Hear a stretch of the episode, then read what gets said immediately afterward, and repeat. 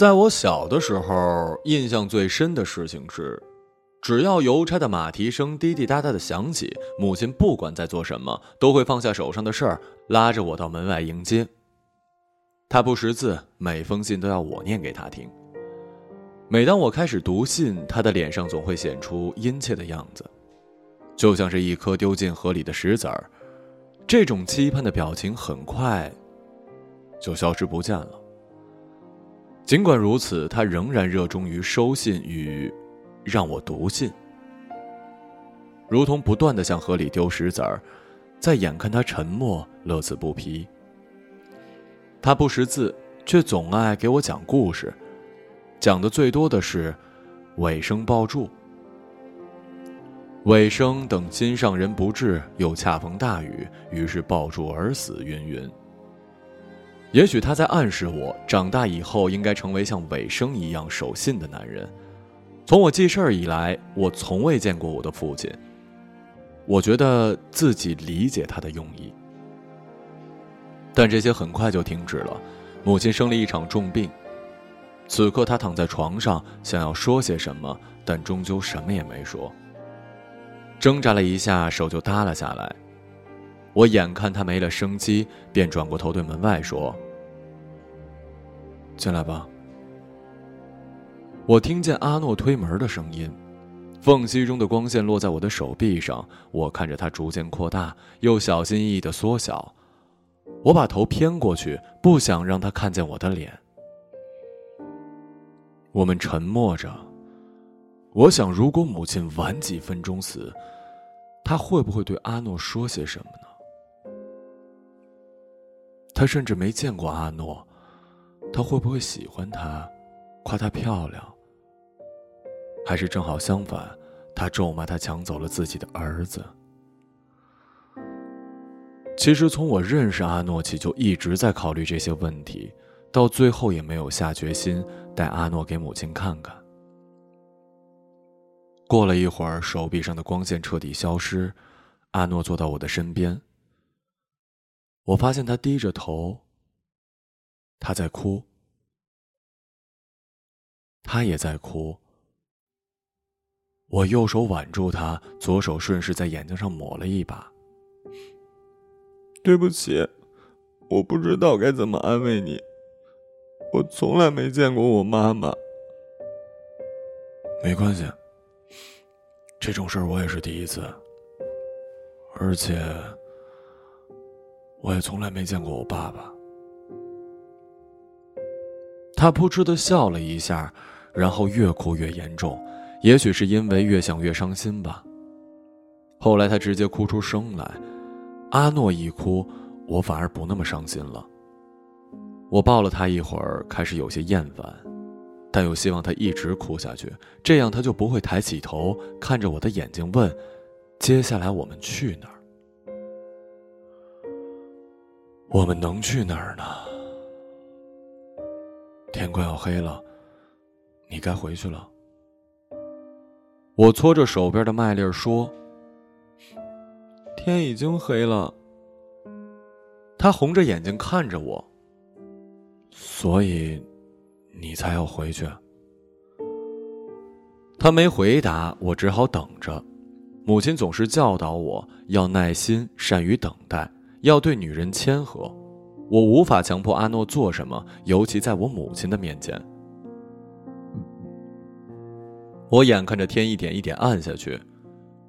你要留在这里吗？我看见他点了点头。嗯，那你就留在这里吧。我站起向屋里走，半夜我睡得迷迷糊糊，感觉阿诺抱着我的脖子。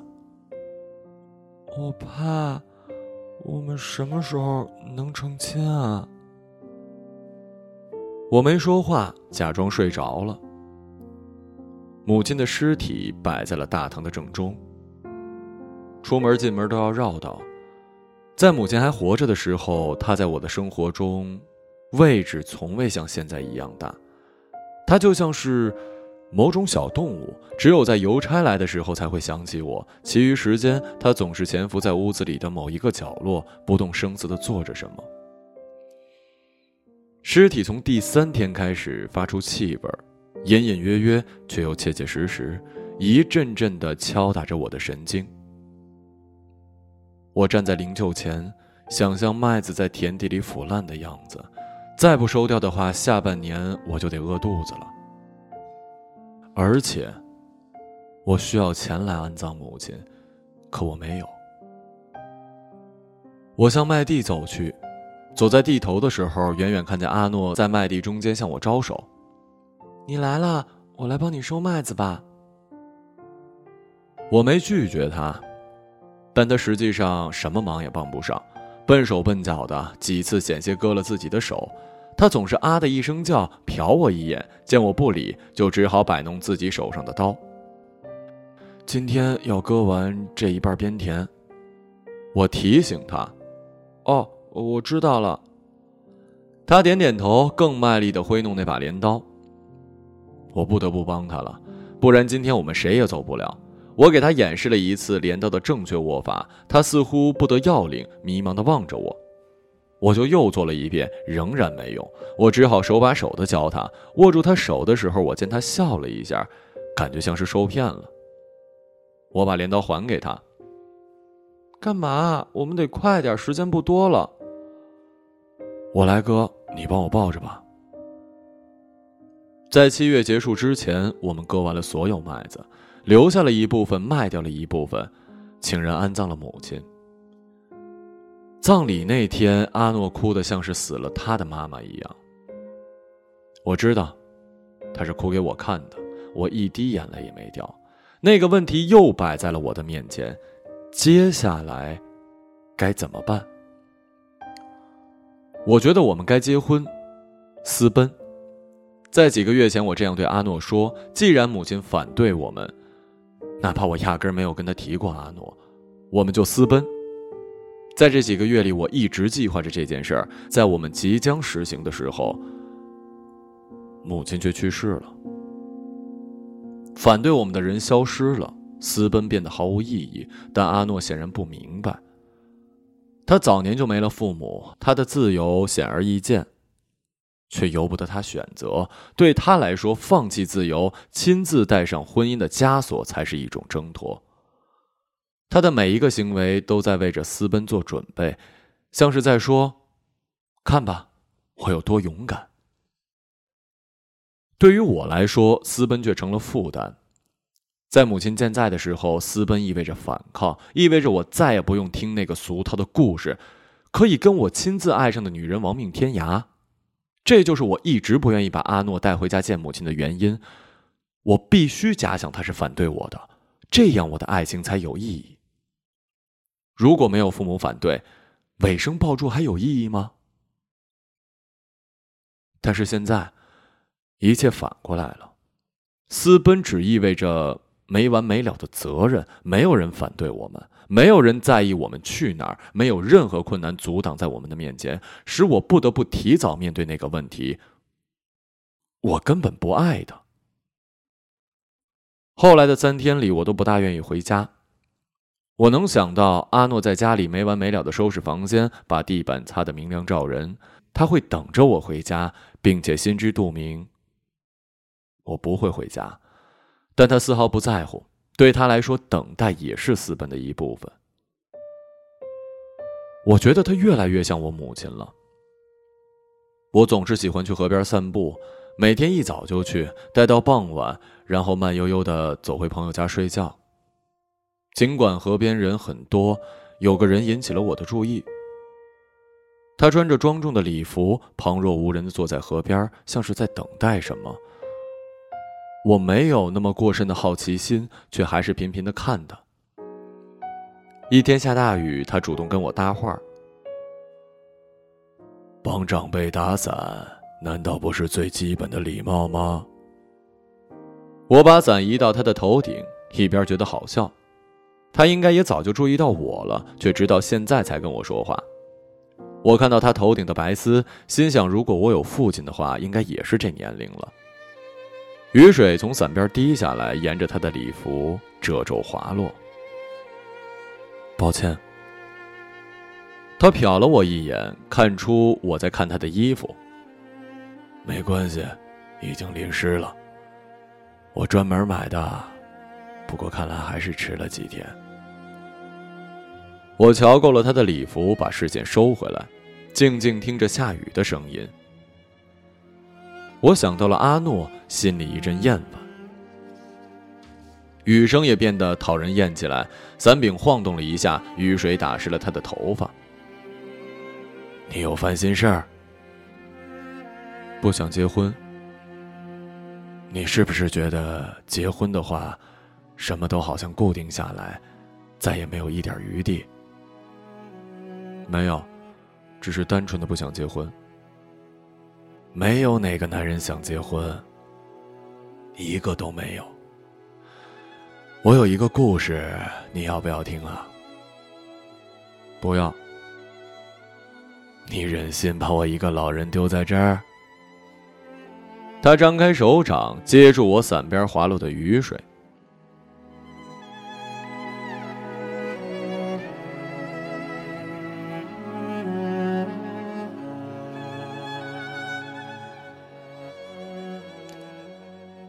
该从哪里开始讲呢？从前啊，有一个少年和一个姑娘私定终身。那个少年名叫尾生。他生下来就是一坏人，有人向他借醋，他就到隔壁偷拿一点说这是我的，送给人家。心情好的时候，他会给自己留一点心情不好，向里面吐口水。他懂得变通。慷慨起来总是率先让对方感到不好意思，他从不为撒谎感到羞耻，这些品质让他轻而易举地获得了所有村民的信任。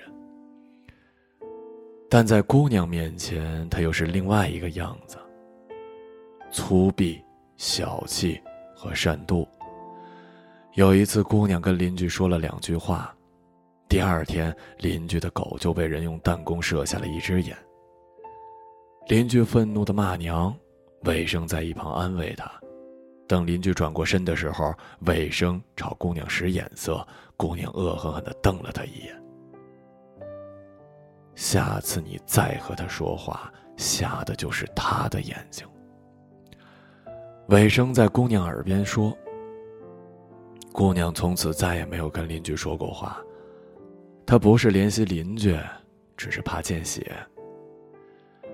尾生跟姑娘知根知底儿，不是对什么优良品质，而是对各自的阴暗想法了如指掌。尾生知道姑娘胆小，这正好满足他的控制欲。女孩知道尾生善妒，但她就喜欢看尾生嫉妒的样子。他们棋逢对手。这是我听过无数遍的故事。这个故事在鲁国家喻户晓，母亲也总是讲给我听，但是他从未提到过尾生是这样的坏小子。在他的版本里，尾生正直而守信，他一直想让我成为他。但我更喜欢眼前这个男人讲的这个尾生。我看了一眼男人，发现他讲的时候在笑，我听着他接着讲。尾生家贫如洗，女孩的父母当然没有同意他们婚事的理由了。似乎在所有戏文里，父母似乎总是站在反对的一方。从某种角度上来讲，这间接促成了爱情的诞生。他们约好私奔，以爱情和幸福的名义。魏生对姑娘说：“姑娘说得先问问他爸妈。”魏生斜眼瞄了一眼姑娘。姑娘说：“先问一声再私奔也不迟啊。”约定在韩城外的一座木桥边会面，尾生早早到了。作为男人，他已经做好了等半个小时的心理准备。结果一个小时过去，女孩还是没来。尾生开始想回去该怎么教训女孩。他想要走，走的话。前面等的所有时间都白费了，还要背上失约的骂名。他盘腿坐下，又等了一个小时，开始饿了。如果他现在走，当然没有人会知道。但他想到几个月来和女孩的相处，他总是肆意妄为，毫不保留地向她倾倒自己的坏情绪，像是在说：“我就是这样糟糕，你爱爱不爱？”但女孩从来没有怨言，亦或是毫不在乎。这样一来，自己岂不是乞求爱的小狗了？他对我未免太刻薄了吧？尾生在原地想了很多，最后决定要为女孩改掉自己一身的坏毛病。首先不撒谎，其次不用弹弓打人眼。如果女孩再多爱他一点，他也可以不往人的醋里吐口水。就在这时，下雨了。雨越来越大，山洪将至。我当然知道后来的事儿，尾生抱柱。至死方休。我明白男人的意思，他在劝我回家跟阿诺好好过日子。我打了一哈欠。尾生没死。他见女孩总不来就走了，因为他讨厌雨水，身上一沾水就厌恶的直皱眉。很可笑吧？他下了那么久决心，一点点水就全冲垮了。后来雨水他也不怕了吧？我问。他现在啊，只怕死，因为已经不知道是为谁而死了。我早就该想到，眼前的人就是尾生。要不然，关于尾生，他怎么能知道的比我还多呢？他在河边等了那么多天，就是为了跟我说这些。每一个人都有厌恶的东西。我说，把伞向他的头顶倾斜了一点他投给我一感谢的目光。尾生没死，我没死。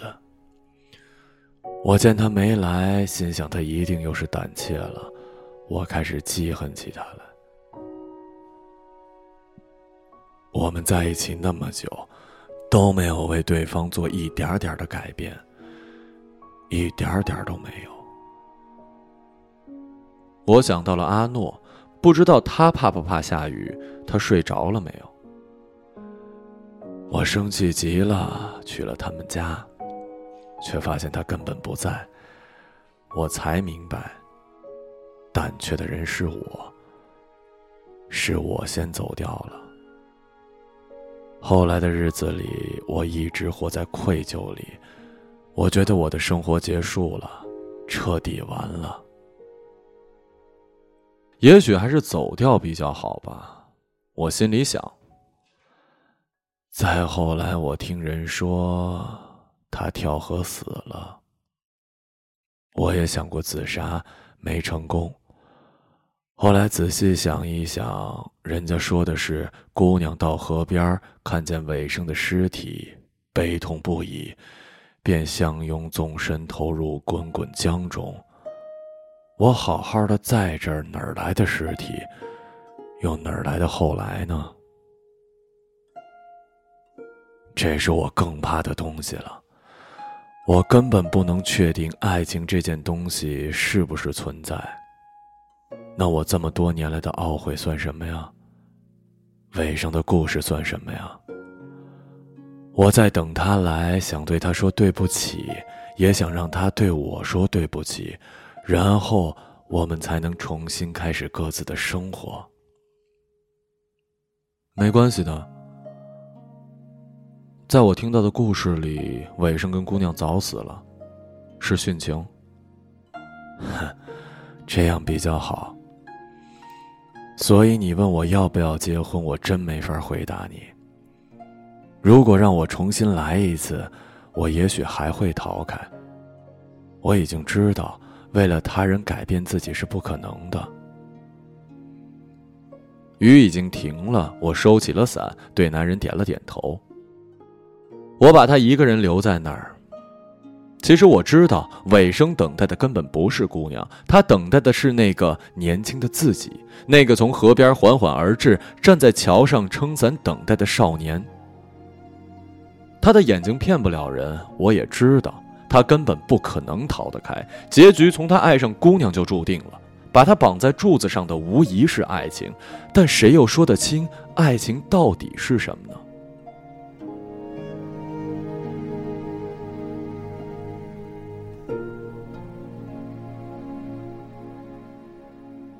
他只能眼看无形的大水把自己淹没，就像目睹一把钝刀子插进自己的胸口。关于尾生的故事，我还知道一些，那是尾生不知道的部分。那天，姑娘看见尾生向自己家走来，起初是期盼，后来是害怕。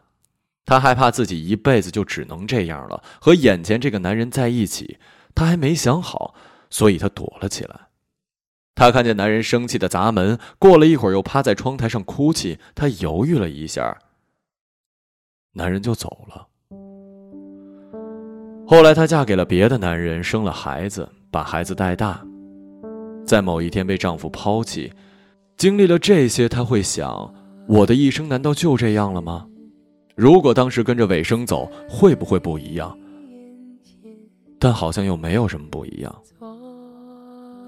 他总是给孩子讲尾生抱柱的故事，他和孩子的关系很淡。他一辈子也没有再见过尾生。我突然想到尾生坐在河边的样子，他穿着那件黑色的衣服，看起来既像婚服又像是丧服。我想他早就知道了这一切。我回到家，阿诺已经烧好了热水。你回来啦？他没有一点惊讶，好像我今早才出的门。我在椅子上坐下，任由他帮我擦脸。接下来怎么办？我们去哪儿？哪儿也不去。我们哪儿也不去。我们哪儿也不去了。我撒了谎，也许会骗他一辈子，谁知道呢？我该像尾生一样懂得变通，不为撒谎感到可耻。好啊。他用力的在我脸上抹了一把，我想起了母亲欲言又止的样子，心想：也许大人总会有许多遗憾吧。岁月心中情永不见，跟着你。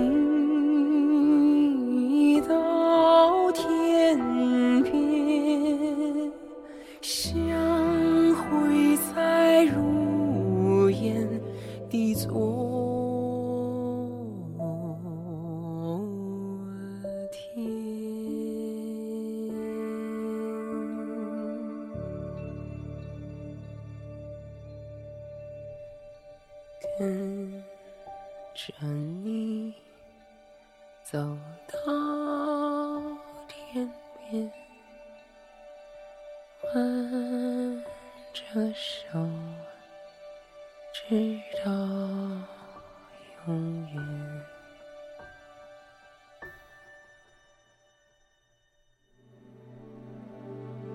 沿着那岁月流。